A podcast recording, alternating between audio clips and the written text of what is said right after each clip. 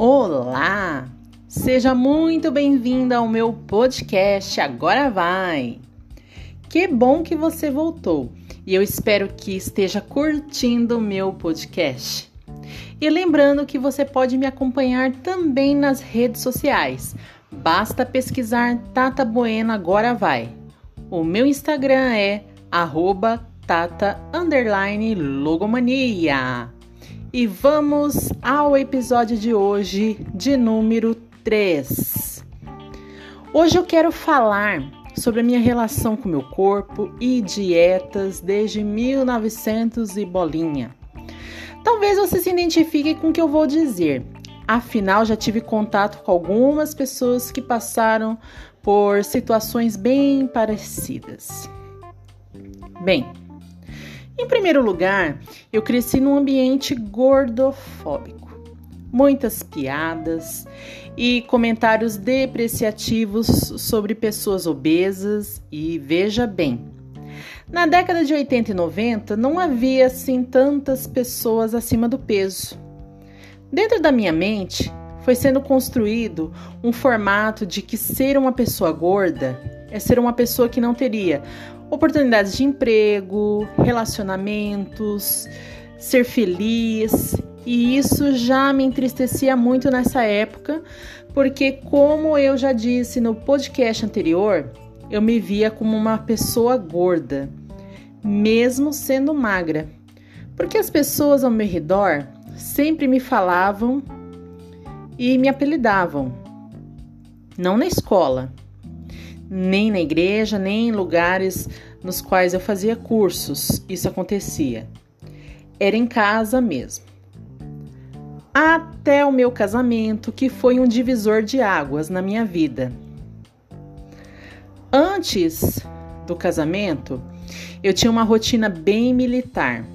Hora de acordar, de me alimentar, de fazer a minha higiene, a higiene da casa, de fazer as tarefas escolares, ir e voltar para cursos, hora de dormir e tudo o que eu fazia tinha que ser feito com perfeição. Quando eu fiz 13 anos, eu fui levada para ser avaliada por uma endocrinologista, porque minha genitora dizia que eu estava muito acima do peso.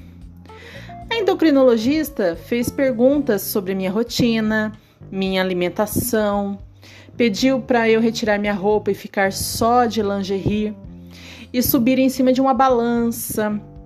Ela fez várias medições com fita métrica e depois de fazer algumas anotações, ela falou para minha genitora que eu não tinha problema nenhum. Eu tinha 1,60m e pesava 67 quilos porém, para minha idade rotina, estava dentro do esperado. Mas a minha genitora queria que ela me passasse uma dieta mesmo assim. E foi aí que eu conheci a dieta dos pontos, criada pelo médico Alfredo Halpern, o falecido, né, doutor. A médica me deu uma tabela com cinco páginas de alimentos, com suas pontuações e eu deveria fazer 300 pontos por dia, que era algo em torno de mil calorias. E eu fui seguindo a risca, aquela tabela, e como era triste quando eu queria comer, por exemplo, um lanche. Se eu comesse um lanche, não poderia comer mais nada naquele dia ou teria que compensar no dia seguinte.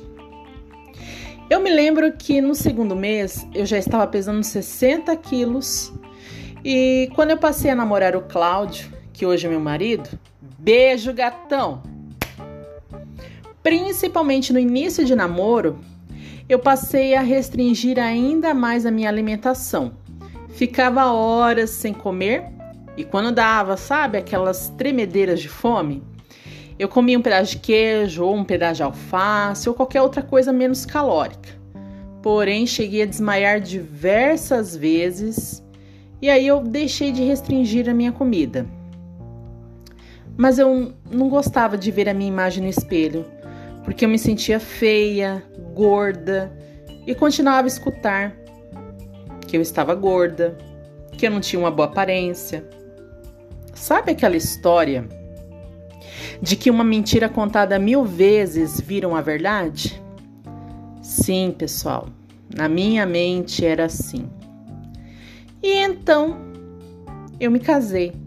Estava com 18 anos, pesando 55 quilos para 1,71m de altura.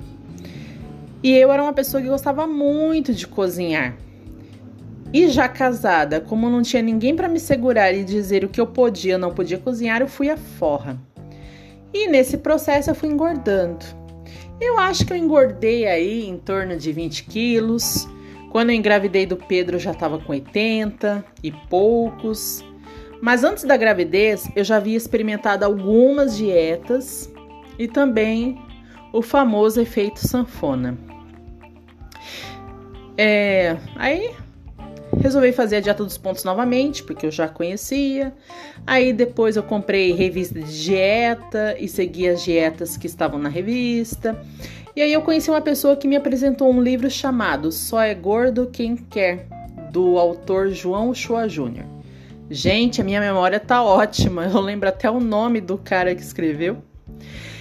E nesse livro tinha várias tabelas de alimentos que eles eram separados por códigos como sal alto, sal baixo, doce alto, doce baixo.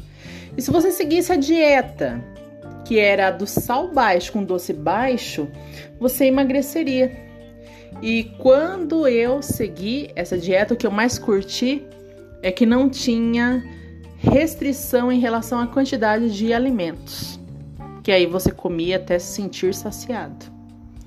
Mas mais para frente eu quero fazer um podcast em relação a esse livro.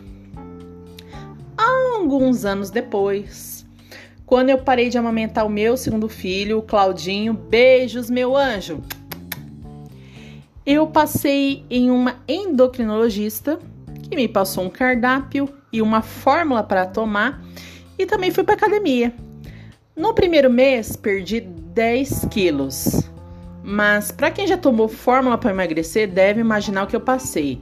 Vivi acelerada, boca seca, inquieta, sem fome, muita sede, muitas idas ao banheiro e quando parei, engordei tudo e mais um pouco.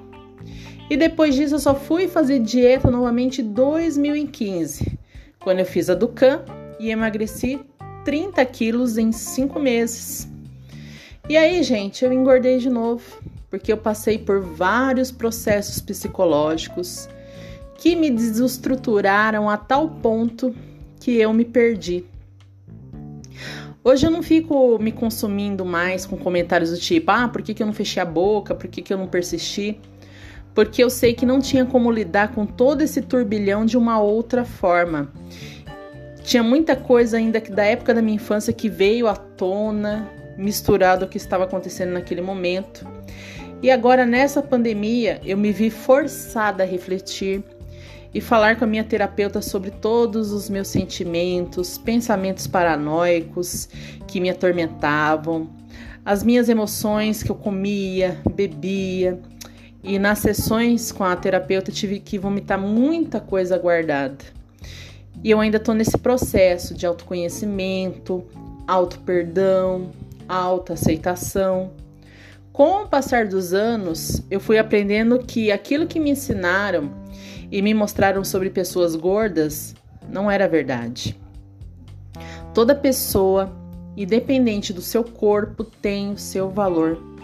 Tem gente que é feliz gorda, tem gente que é feliz magra, tem gente triste porque não consegue emagrecer, tem gente frustrada porque não consegue engordar. E a vida é assim. Todos nós temos as nossas lutas diárias e está tudo bem, faz parte do processo da vida. E, para terminar essa reflexão de hoje, eu gosto muito daquela história do sapo surdo. Eu não sei se vocês já escutaram, mas é uma história que fala de um grupo de sapinhos que organizaram uma competição e o objetivo dessa competição era alcançar o topo de uma torre muito alta. E aí a corrida começou. Ninguém naquela multidão acreditava que alguns daqueles sapinhos tão pequenininhos pudesse chegar ao topo da torre. E aí eles ficavam falando: "Oh, é difícil demais. Ó, oh, eles nunca vão chegar ao topo. Eles não têm nenhuma hipótese de sucesso. A torre é muito alta." E aí os sapinhos, eles começaram a cair um por um. Só poucos continuaram a subir, mais mais alto, mas sempre alguém caía porque a multidão gritava: "É muito difícil, ninguém vai conseguir". E os sapinhos foram se cansando e desistindo, porém só um continuou a subir, a subir, a subir. Ele não desistia. E no final descobriram que ele era surdo. E aí vem a moral da história: nunca dê ouvidos às pessoas com tendências negativas ou pessimistas, porque elas lhe tiram sonhos e os desejos mais maravilhosos, aqueles que você tem no coração. Lembre-se sempre do poder das palavras. Tudo o que a gente ouve e lê às vezes afeta as nossas ações. Então vamos procurar sempre ser positivo. Às vezes, mesmo ouvindo, a gente tem que se fazer de surdo e seguir em frente. Veja bem, hoje eu tenho 40 anos, mas quando eu tinha 33 anos, eu ouvi da pessoa que eu mais admirava e respeitava que quando eu concluísse a minha graduação em pedagogia, eu nunca seria contratada em nenhuma escola porque eu era gorda e tinha uma péssima aparência. Eu ouvi também que meu marido só estava comigo por causa dos meus filhos. Mas quando os meus filhos crescessem, eu seria trocada por uma mulher mais magra e jovem. E doeu muito ouvir isso. Eu chorei, chorei muito. Mas depois eu enxuguei minhas lágrimas e eu fiz uma oração a Deus. E eu pedi para Deus me abençoar na minha jornada. Eu não queria ser dominada por essas palavras. Acontece que eu concluí a faculdade, fui contratada em seguida por uma escola particular, meu casamento segue firme e hoje eu sou uma modelo plus size. E se a pessoa que me disse isso estiver ouvindo esse podcast, eu só tenho uma coisa para te dizer: chupa! Até o próximo episódio, gente. Beijo e tchau, tchau.